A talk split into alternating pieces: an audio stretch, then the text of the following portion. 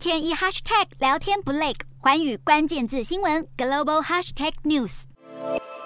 印尼 G20 外长会议八日在巴厘岛正式展开，最受瞩目的两人就是俄罗斯外长拉夫罗夫以及中国外长王毅。本次会议是自俄罗斯入侵乌克兰以来，各国外长首次和俄国外交部长拉夫罗夫会面。但是美国国务卿布林肯以及德国外交部长布尔伯克两人都拒绝与拉夫罗夫相见，而王毅与拉夫罗夫则在会前举行双边会议，讨论乌俄战争。王毅提出中国对当前乌克兰局势的三点关切，除了反对西方国家借机制造新冷战。其透过制裁损害别国权益之外，还警告不要把乌国危机与台湾问题相提并论。王毅预计在九日与布林肯会面，讨论全球通膨以及美国对部分中国商品加征关税等问题。另外，他也将与法国、德国、加拿大与澳洲等国外交部长举行双边会谈，这是中澳两国外长三年以来首次会晤。王毅也在会议中与东南亚与拉丁美洲国家外长举行会谈，并在会后声明强调，中国支持阿根廷成为金砖国家成员国，也希望能和菲律宾提升合作关系，协助强化发展中国家的利益。一个 G 团体会场中，只见王毅四处奔走，与各国建立更多商贸方面合作的企图不言而喻。